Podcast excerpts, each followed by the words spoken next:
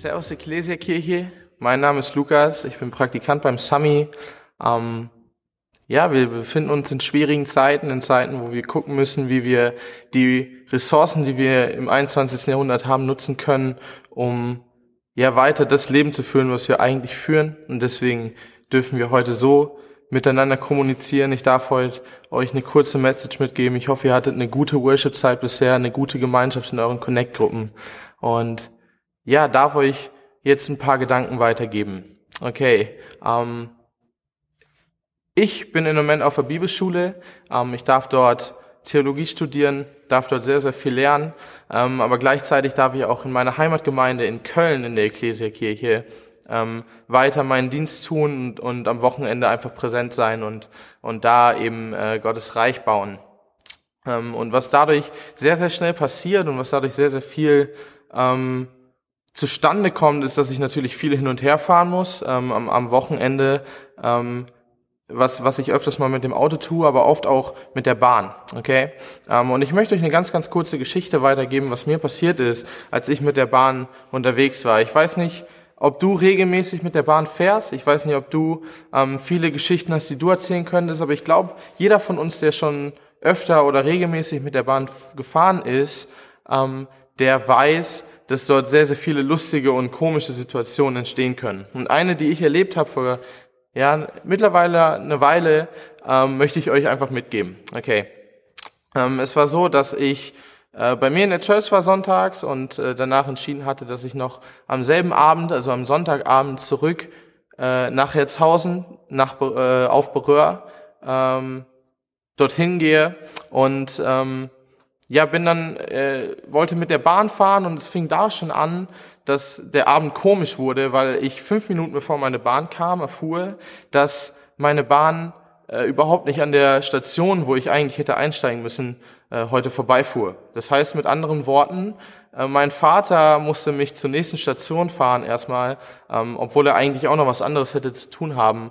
Ähm, und dadurch ja, ging die Reise schon ziemlich komisch los, muss ich sagen. Als ich dann endlich in der Bahn saß, die dann natürlich auch Verspätung hatte, wie sich das gehört, ähm, bin ich zum Hauptbahnhof in Köln gefahren und dort ähm, kam, kam die Bahn dann auch erstmal nicht. Die nächste, die ich nehmen musste, ich musste äh, Richtung Mainz fahren äh, und wusste schon auf dem Weg nach Mainz, dadurch, dass diese Bahn zu spät kam, werde ich die nächste Bahn wieder verpassen und werde erst ganz, ganz spät in Erzhausen ankommen. Okay?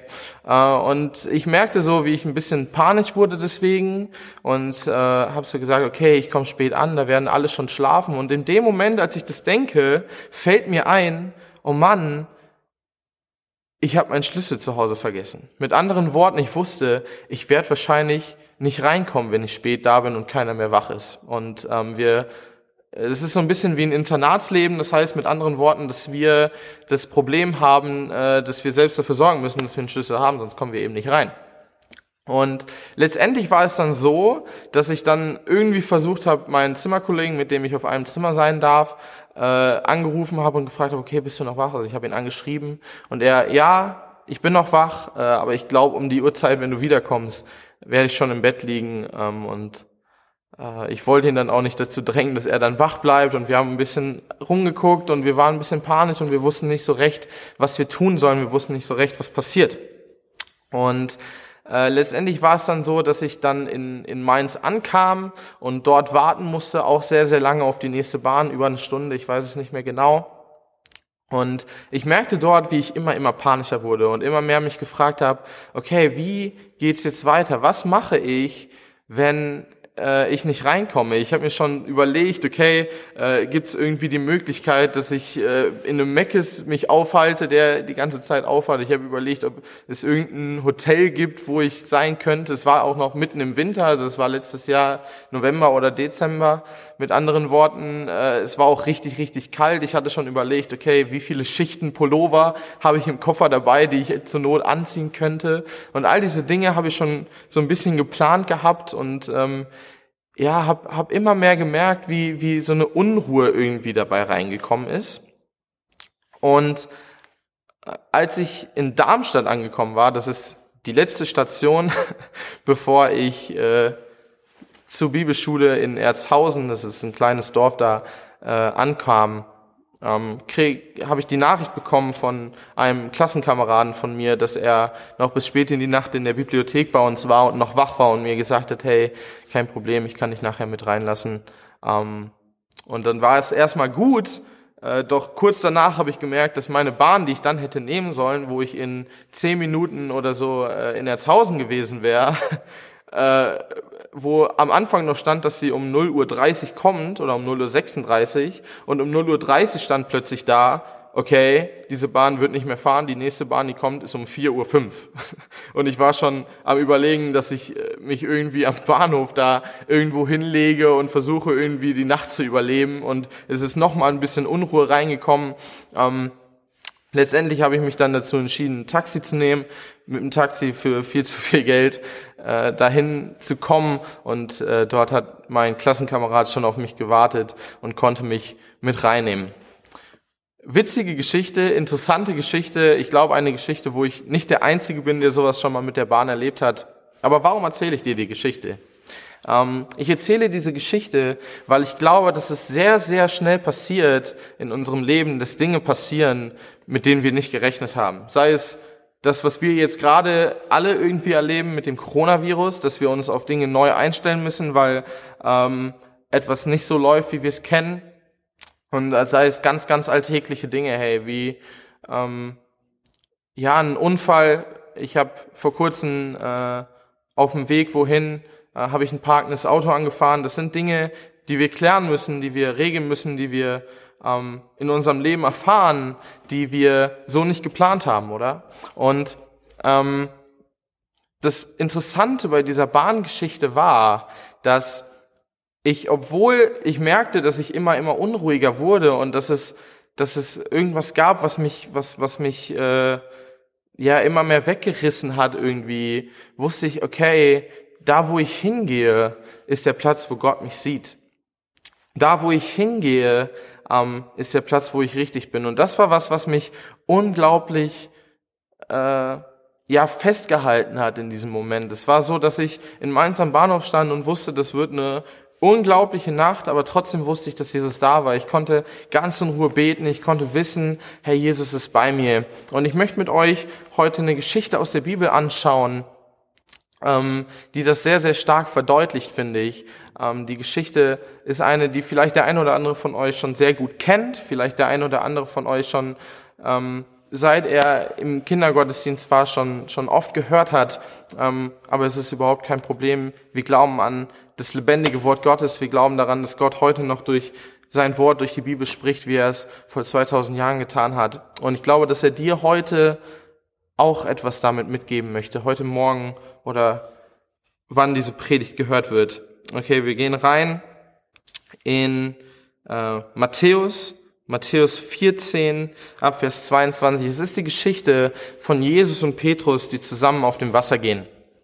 Und ich möchte mit euch ganz kurz anschauen, was der Kontext davor ist. Ich finde es wichtig, dass wir die Bibel im Gesamtkontext lesen. Ähm, viele Dinge, die wir nicht verstehen oder wo Missverständnisse kommen, sind oft dadurch, dass Verse weggerissen werden aus dem, wo sie eigentlich stehen, dass Verse da äh, einfach das steht da so und so und Punkt. Und ich glaube, dass wir oft viele Dinge einfach dadurch klären können, indem wir uns den Gesamtkontext anschauen. Okay?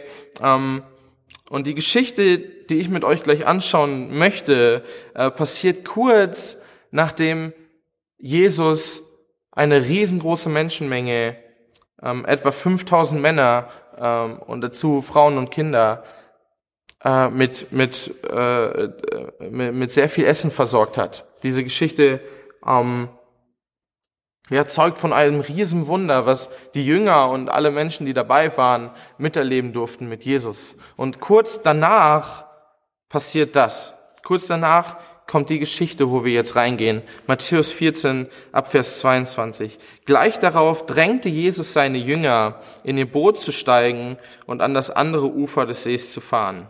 Er selbst blieb zurück, denn er wollte erst noch die Leute verabschieden.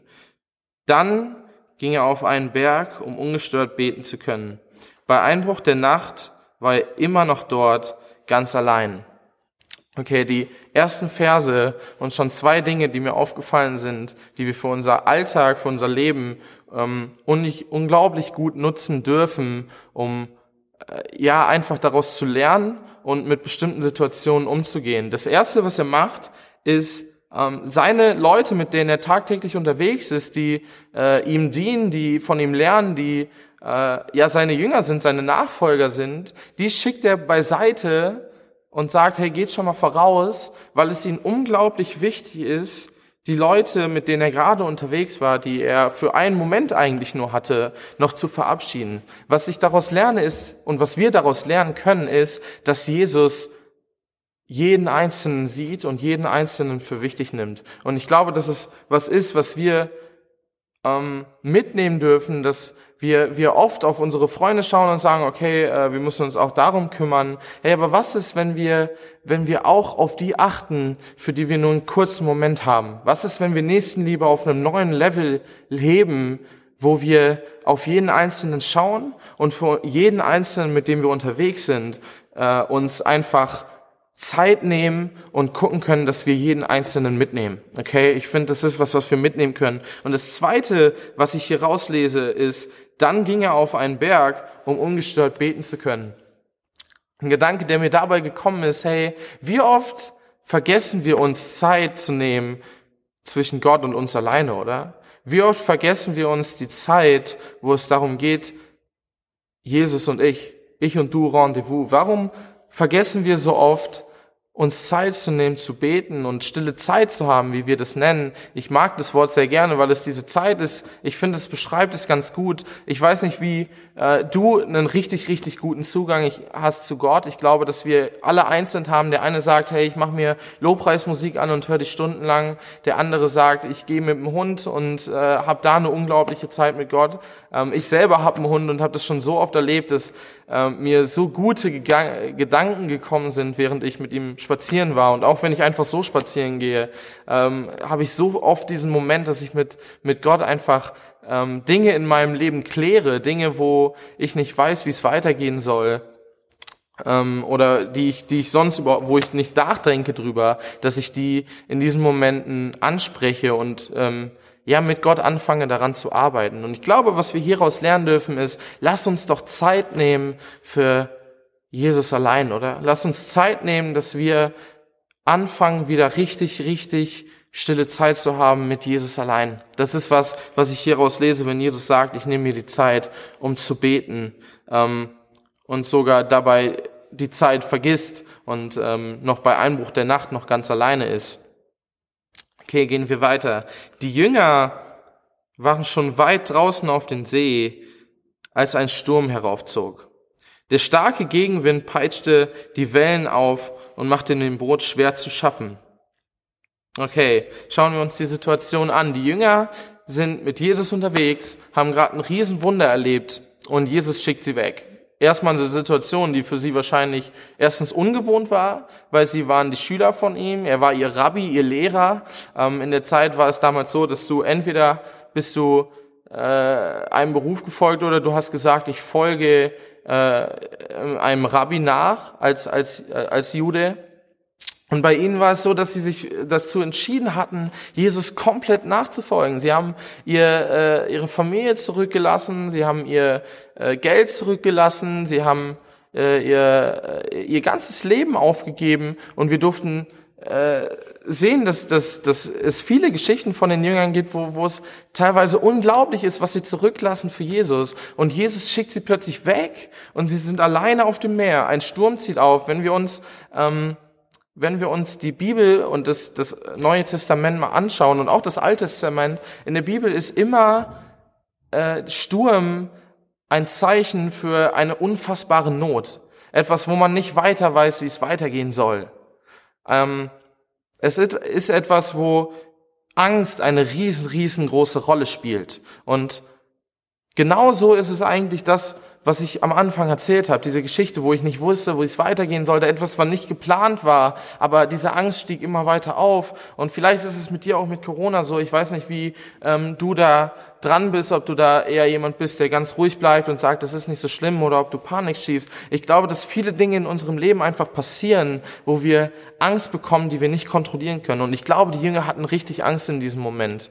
Ähm, Wasser und Sturm, Anzeichen von großer Angst. Ähm, und auch wie das hier beschrieben wird, Gegenwind peitschte die Wellen auf und machte das Boot schwer zu schaffen. Die Jünger hatten, glaube ich, Todesangst. Sie hatten Angst zu sterben. Und jetzt passiert was, was noch dazu kommt. In den frühen Morgenstunden kam Jesus über den See zu ihnen. Als die Jünger ihn auf dem Wasser gehen sahen, waren sie zu Tode erschrocken. Es ist ein Gespenst, meinten sie, und schrien vor Entsetzen.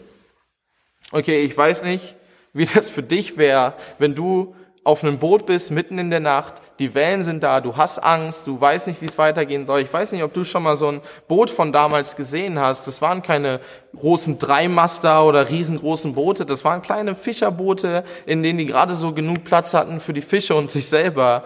Und sie sitzen in diesem Boot, haben Angst um ihr Leben, was ich wahrscheinlich auch hätte, wenn ich mit dem Boot gewesen wäre. Und plötzlich kommt da ein Mann oder sie wissen nicht was, es kommt eine Gestalt äh, in weiß zu ihnen, also in weißen Klamotten, und sie haben riesengroße Angst davor, was passiert. So. Und sie wissen nicht, wie es weitergehen soll, und sie, sie, sie kriegen richtig Angst und sie denken, es ist ein Gespenst. Wahrscheinlich hätte ich dasselbe gesehen. Sie haben noch nie jemanden auf dem Wasser gehen sehen, woher auch. Und das ist der Moment, wo, wo sie, glaube ich, ähm, die, den letzten den letzten Funken Hoffnung, der irgendwie noch da war, verloren haben in diesem Moment. Aber in dem Moment kommt Jesus rein, ähm,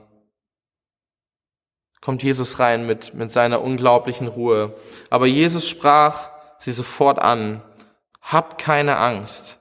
In einer anderen Übersetzung steht, fürchtet euch nicht. Ich finde das nochmal viel, viel stärker. Fürchtet euch nicht. Ich bin es doch. Und hier steht es jetzt tatsächlich. Ich bin es doch. Fürchtet euch nicht. Habt keine Angst, fürchtet euch nicht. Ich bin es. Hey, wenn wir uns ganz kurz den Originaltext, also den griechischen Text anschauen, ähm, dann steht dort Ego Amy. Ego Amy. Ich bin. Mehr steht dort nicht. Man kann es noch übersetzen mit Ich bin es, aber eigentlich steht dort Ich bin. Und es ist dieselbe, derselbe Ausdruck, den Gott benutzt, wenn er sich im Alten Testament beschreibt. Hey, das, was Jesus hier sagt, ist, ich bin der ich bin, ich bin Gott. Und was passiert ist, dass die, dass er, glaube ich, mit, mit seiner, äh, mit, mit seiner puren Anwesenheit und dieser Ruhe, die er dort bringt, den Jüngern einen unglaublichen Frieden in diesem Moment geschenkt hat. Genauso wie es war, als ich dort auf die Bahn gewartet habe und ich wusste, wie es weitergehen sollte, wo ich nicht wusste, ähm, ob ich die Nacht draußen verbringen muss in der Kälte, wo, wo ich irgendwie wusste, Gott ist da, wo ich irgendwie wusste, hey, ähm, ich brauche mich nicht zu fürchten, Jesus ist bei mir. Ich glaube, dass es genauso in dem Moment bei den Jüngern war. Und ich finde es so stark, dass Jesus hier sagt, ich bin der ich bin, weil es einen so großen Frieden bringt in diese Situation hinein. Und ähm, ich glaube, dass die Jünger in diesem Moment wussten, dass es Jesus ist. Erstens kannten sie ja seine Stimme und zweitens ist es diese Autorität, mit der Jesus spricht oder die wir immer wieder in Gottes Wort lesen dürfen, diese Autorität, die Jesus immer wieder gibt. Das lesen wir, wenn wir ähm, sehen, wie die Jünger zu Jesus finden, wo Jesus einfach nur sagt, komm und folge mir nach und sofort kommen sie, lassen sie alles stehen und legen und folgen ihm nach. Und andere Stellen, wo diese unglaubliche Autorität rauskommt. Ich durfte ähm, jetzt vor kurzem bei euch in der Jugendkirche in Neon München predigen und ich habe äh, darüber gesprochen, ähm, über Jesus und die Ehebrecherin gesprochen. Und dort ganz am Anfang heißt es, dass Jesus in den Tempel ging und das ganze Volk, die ganze Menschenmenge kam zu ihm, um, den, um ihn zuzuhören. Jesus hat eine unglaubliche Autorität und ich glaube, dass die dort sehr, sehr viel Frieden reingebracht hat in diese Situation. Und als nächstes tritt ähm, Petrus auf. Ich mag Petrus sehr gerne, weil Petrus ähm, eine sehr, sehr berauschende Figur ist, eine sehr, sehr ähm, extrovertierte Person, glaube ich, eine Person, die unglaubliche Leiterfähigkeiten hat, die sehr, sehr viel zu sagen hat. Ähm, und ähm, wir sehen das immer wieder in der Bibel, dass er so ein bisschen als äh, Pressesprecher von den Jüngern auftritt. Ähm, und ich glaube, dass, dass äh, Petrus ein unglaubliches Vorbild darin ist, sehr, sehr viele gute Wege zu gehen und gleichzeitig auch immer wieder hinzufallen. Es gibt sehr, sehr viele Stellen, wo wir sehen können, dass Paul, äh, Petrus, dass Petrus falsch reagiert. Ähm, aber Jesus was Gutes draus macht. Und ich finde das sehr, sehr ermutigend, dass wir immer wieder von ihm hören dürfen, was er erlebt, was er tut, was er macht. Und äh, wir trotzdem sehen dürfen, dass er was Gutes vorhat und dass was Gutes draus wird, weil Jesus dabei ist, weil er Jesus als Herr ansieht. Denn das macht er auch im nächsten Moment. Da rief Petrus, Herr, wenn du es bist, wenn du es wirklich bist, dann befiehl mir, auf dem Wasser zu dir zu kommen. Komm her, antwortete Jesus. Petrus stieg aus dem Boot und ging Jesus auf dem Wasser entgegen. Hey, was für eine unglaubliche Sache, oder? Hey, stell dir vor, du bist auf diesem Wasser. Dieser Jesus kommt dir entgegen und wir sehen ja, dass er sich nicht zu 100 Prozent sicher ist. Aber Petrus ist bereit zu sagen, hey, ich gehe diesen Schritt. Und als Jesus sagt, komm her, ich glaube, in diesem Moment wusste Petrus genau, das ist Jesus, der gerade zu mir spricht. Ich glaube, dass Jesus da ähm, dieses, diese Gewissheit hatte. Ich werde oft von meinen Jugendlichen in Köln gefragt, ich darf dort Jugendleiter sein. Ähm, äh, woher weiß ich denn genau, dass Jesus gerade zu mir spricht? Woher weiß ich, dass es wirklich die Stimme Gottes ist und nicht ich selber, der gerade zu mir sagt, du sollst Lobpreis machen, weil ich Lobpreis so gerne habe? Oder andere Situationen, wo wir nicht genau wissen, es ist wirklich Gott, der spricht. Hey, ich bin davon überzeugt, dass wir niemals genau wissen können, ob Gott gerade spricht oder nicht.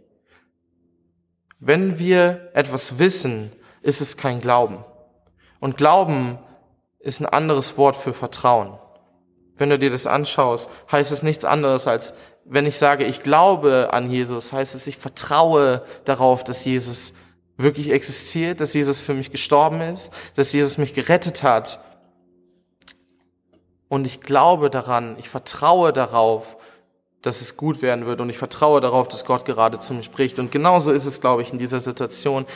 Petrus zeigt hier ein unglaubliches Vertrauen in Jesus, indem er aufs Wasser geht. Hey, Petrus ist vorher auch nie auf dem Wasser gelaufen. Und du und ich sind wahrscheinlich, bevor wir Jesus kannten, nie auf dem Wasser gelaufen. Und jetzt sagt Jesus, komm her. Und Petrus ist bereit, aus dem Wasser zu steigen und auf dem Wasser zu gehen und dieses unglaubliche Wunder zu sehen. Kaum war er aber bei ihm, da merkte Petrus, wie heftig der Sturm um sie tobte. Er erschrak und im selben Moment begann er zu sinken. Petrus hat dieses unglaubliche Vertrauen. Petrus steigt aufs Wasser. Petrus ist mutig und voller Kraft im Herrn.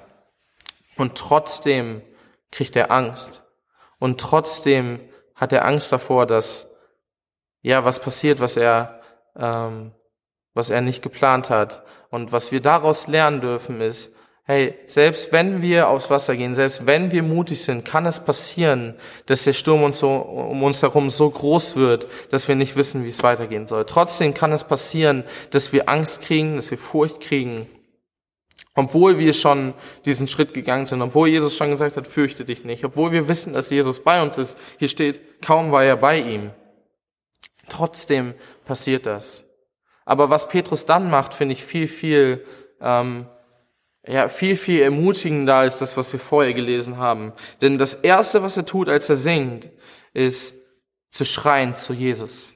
Herr, hilf mir, schrie er. Sofort streckte Jesus ihm die Hand entgegen, hielt ihn fest und sagte, Vertraust du mir so wenig, Petrus? Warum hast du gezweifelt? Ich glaube, dass das nicht böse gemeint ist, sondern das nochmal verdeutlicht, hey, dass Jesus hier nochmal verdeutlicht, Petrus, ich bin doch bei dir. Petrus, ich würde dich doch sofort retten. Du bist doch bei mir. Ich weiß, dass es dir gut geht, hey. Und das was ich so gut finde, ich weiß nicht, was ich gemacht hätte. Ich weiß nicht, was du machst, wenn du so in einem Lebenssturm steckst. Ich weiß nicht, was du machst, wenn du nicht weißt, wie es finanziell weitergehen soll, wenn du nicht weißt, wie es mit dem Ehestreit weitergehen soll. Ich weiß, wenn du nicht weißt, wie es mit der Arbeitsstelle, die du verloren hast, weitergehen soll. Ich weiß nicht, wie du reagierst, aber ich glaube, dass wir aus dem, wie äh, Petrus reagiert, richtig, richtig groß lernen dürfen. Denn Petrus reagiert hier auf die einzig einzige Art und Weise, wie wir gerettet werden können, und zwar ruft er Jesus. Das Einzige, was wir tun können, ist Jesus rufen. Ohne Jesus wird es nicht funktionieren, hey. Und damit meine ich das große Ganze. Jesus sagt, ich bin der Weg, die Wahrheit und das Leben. Niemand kommt zum Vater als nur durch mich. Ich meine damit, dass wir nicht ähm, das Himmelsreich erwärmen können, wenn wir Jesus nicht in unserem Leben haben. Aber gleichzeitig meine ich auch die alltäglichen Dinge in unserem Leben. Wir werden immer wieder ähm, ja frei gesagt auf die Schnauze fallen, wenn wir Jesus nicht ganz klar als die Nummer eins setzen und wenn wir nicht darauf bauen, dass Jesus uns retten wird. Hey, und das tut Petrus hier. Es ist nicht so, dass diese Stürme nicht kommen. Das ist ganz, ganz wichtig. Diese Stürme werden in unserem Leben kommen. Selbst wenn wir mit Jesus unterwegs sind, wird es Dinge geben, die wir nicht geplant haben. Wird es Dinge geben, wo wir nicht weiter wissen. Aber wir dürfen auf Jesus vertrauen, dass es gut wird und wir dürfen auf Jesus vertrauen, dass er bei uns ist und uns Kraft schenkt und in dem richtigen Moment uns sofort rausziehen wird, wenn er es für richtig hält. Sie stiegen ins Boot und der Sturm legte sich. In einer anderen Übersetzung heißt es noch, dass sie zusammen zum Boot gehen. Und ich, ich liebe das zu sehen, dass dieser Sturm nicht sofort aufhört, als er ihn rauszieht, sondern dieser Sturm geht weiter, aber Jesus geht mit ihm durch den Sturm. Ich weiß nicht, was in deinem Leben gerade los ist. Ich weiß nicht, was ähm, ja gerade das ist, wo du struggles oder wo du ähm, nicht, ja einfach nicht den, den Boden unter den Füßen siehst, wenn du verstehst, was ich meine. Ich weiß nicht, was, was es in deinem Leben ist, wo du gerade dran steckst, wo du einfach nicht weiter weißt, wo du sagst, Herr, bitte zieh mich dort raus. Aber eins kann ich dir sagen, Jesus wird dir helfen. Vielleicht nicht so, wie du es denkst, aber du wirst am Ende darauf schauen, wenn du Jesus mitnimmst und wirst sehen, hey, am Ende ist er mit mir durch diesen Sturm gegangen. Ich weiß nicht, ob du dieses ähm, Bild, dieses berühmte Bild kennst, wo Fußspuren sind und äh, einer, der gestorben ist, schaut dort drauf und sieht sein Leben an und sieht die Fußspuren von sich und Gott und plötzlich wundert er sich und sagt, hey, Gott, du hast doch gesagt, dass du immer bei mir bist, aber gerade in den schwersten Zeiten meines Lebens ähm, sind nur, ist nur eine Fußspur zu sehen. Wo warst du in der schlimmsten Zeit meines Lebens? Und Gott sagt nur, hey, in dieser Zeit, wo du alles verloren dachtest, in der Zeit, wo du nicht weiter wusstest, wo alles kaputt war, habe ich dich getragen. Und das, was ich dir mitgeben möchte, ist, Jesus geht mit dir durch diesen Sturm durch. Er zieht dich raus, wo du denkst, dass du sterben wirst, wo du nicht also sterben wirst in bildlichen Sinne. Vielleicht bist du auch in einer Situation, wo du das sogar so weit ist. Aber ich kann dir sagen, Jesus ist bei dir und Jesus gibt dir Kraft und Jesus geht mit dir durch diesen Sturm durch, in dem du dich gerade befindest. Und das darfst du wissen, das ist eine Gewissheit, die du haben darfst, dass Jesus immer bei dir sein wird. Petrus geht nicht alleine durch den Sturm, sondern Jesus ist bei ihm und geht mit ihm zum Boot, bis sich der Sturm legte. Da fielen sie, oder da legte sich der Sturm. Da fielen sie alle vor Jesus nieder und riefen, du bist wirklich der Sohn Gottes. Hey, ich möchte ganz kurz noch zum Abschluss auf die Jünger, die im Boot sind, eingehen. Und ich möchte sie gleichsetzen mit uns als Gemeinde. Ich glaube, dass es oft passiert, dass ähm, wenn wir in diesen Stürmen stecken, wenn wir in der Situation sind, in der sich Petrus befand, dass wir oft das Gefühl haben, dass wir irgendwie alleingelassen sind von unseren Leuten. Und vielleicht ist es gar nicht so oft. Ähm, oft denken wir das nur, aber ich glaube, dass es ein Riesending ist in unserem Leben. Und genauso war es hier. Die Jünger waren auch dabei und sie haben diesen Sturm mitgekriegt. Sie hatten selber Furcht, ähm, aber sie waren nicht in derselben Situation wie Petrus. Hey, und ähm, Jesus betet in einer Stelle in der Bibel, lass sie eins werden, so wie ich eins bin mit dem Vater. Hey, ihr Lieben, ich möchte uns einladen als Kirche, dass wir immer mehr zu einer Einheit in Christus werden, dass wir immer mehr zu einem Leib werden, wie es Paulus beschreibt. Und ich möchte dich und mich einladen, dass wir ähm, gerade in der Zeit, wo wir jetzt gerade nicht Kirche so leben können, wie wir es sonst immer tun, dass wir dort einfach den Fokus darauf setzen, Gemeinschaft in den Connect-Gruppen zu haben, so wie wir es jetzt gerade während der Predigt machen. Und dort so immer mehr zu einer Einheit werden. Und dass wir dieses Gemeindeleben weiterführen, auch wenn gerade vieles dagegen spricht.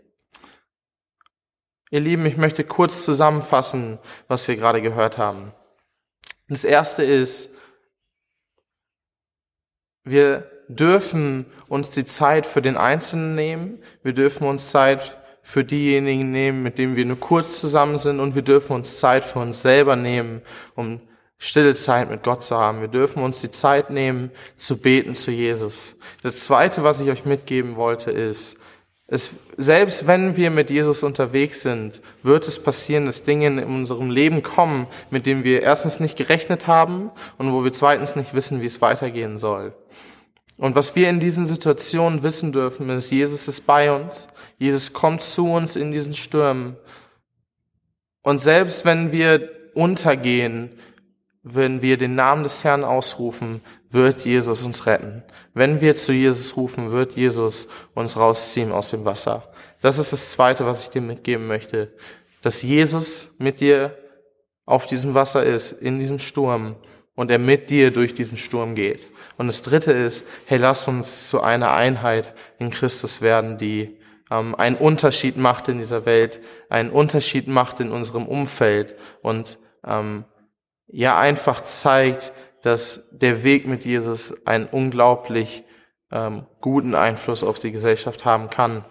Ich lade jeden Einzelnen ein, wenn du gerade da bist und sagst, hey, das wäre eigentlich der Moment, am Sonntag, wo ich meine Hand heben würde und sagen würde, ja, so geht es mir im Moment. Ich habe da diesen Sturm, wo ich nicht weiter weiß. Ich lade dich ein. Du bist gerade in einem richtig, richtig guten Moment mit deiner Connect-Gruppe. Ähm, und ich lade uns als Connect-Gruppen jetzt ein, dass wir einfach uns Zeit nehmen, ähm, ja, diese, mit uns über diese Gespräche, über diese Situation zu reden, Einheit zu werden, immer mehr in Jesus, ähm, und gemeinsam zu schauen, dass wir daran arbeiten, dass wir gemeinsam jetzt einfach die Zeit nehmen und zusammen beten. Und ich lade euch ein, einfach noch eine unglaubliche Zeit jetzt in der Gemeinschaft Jesu zu haben. Ich lade euch ein, dass wir ähm, uns einfach Zeit nehmen, darüber nachzudenken. Ich werde jetzt noch kurz beten und danach ähm, ja, dürfen wir uns freuen, nächste Woche wieder einen Online-Gottesdienst zu haben, wieder einen Wohnzimmer-Gottesdienst zu haben ähm, und erstmal die Zeit nutzen, um über das, was ich gerade sagen durfte, dir mitgeben durfte, ähm, ja, einfach Revue passieren zu lassen und ähm, einfach gemeinsam diese Stürme in unserem Leben anzugehen, denn wir dürfen eine unglaubliche Einheit in Jesus sein. Jesus, ich danke dir so sehr, dass du die Stürme in unserem Leben kennst. Ich danke dir so sehr, dass du jeden einzelnen einzeln siehst und trotzdem uns als Einheit siehst, Jesus. Ich danke dir, dass du was vorhast mit uns als Gemeinde, mit uns als Kirche, Jesus, in dieser Welt. Und ich bitte dich, dass du uns Kraft und Mut schenkst in diesen Situationen, in denen wir gerade stecken. Ich bitte dich, dass du ja einfach ähm, uns immer wieder zeigst, dass du da bist und mit uns durch diese Stürme gehst, Jesus. Und ich bitte dich, dass du jeden Einzelnen segnest, der sich gerade davon angespült, äh, sprich, gesprochen fühlt. Ich danke dir, dass du jeden Einzelnen ja wirklich bewahren willst, aber gleichzeitig auch Mut schenken willst in diesen Stürmen. Und ich bitte dich, dass du jetzt einfach noch eine unglaubliche Zeit in den Connect Groups schenkst, wo ähm, ja einfach Herzen verändert werden, dass ähm, Durchbrüche geschehen, was dieses Thema angeht, Jesus. Und ich danke dir, dass wir das jetzt hören dürfen. Danke, dass du gesprochen hast. Und in deinem Namen sagen wir Amen.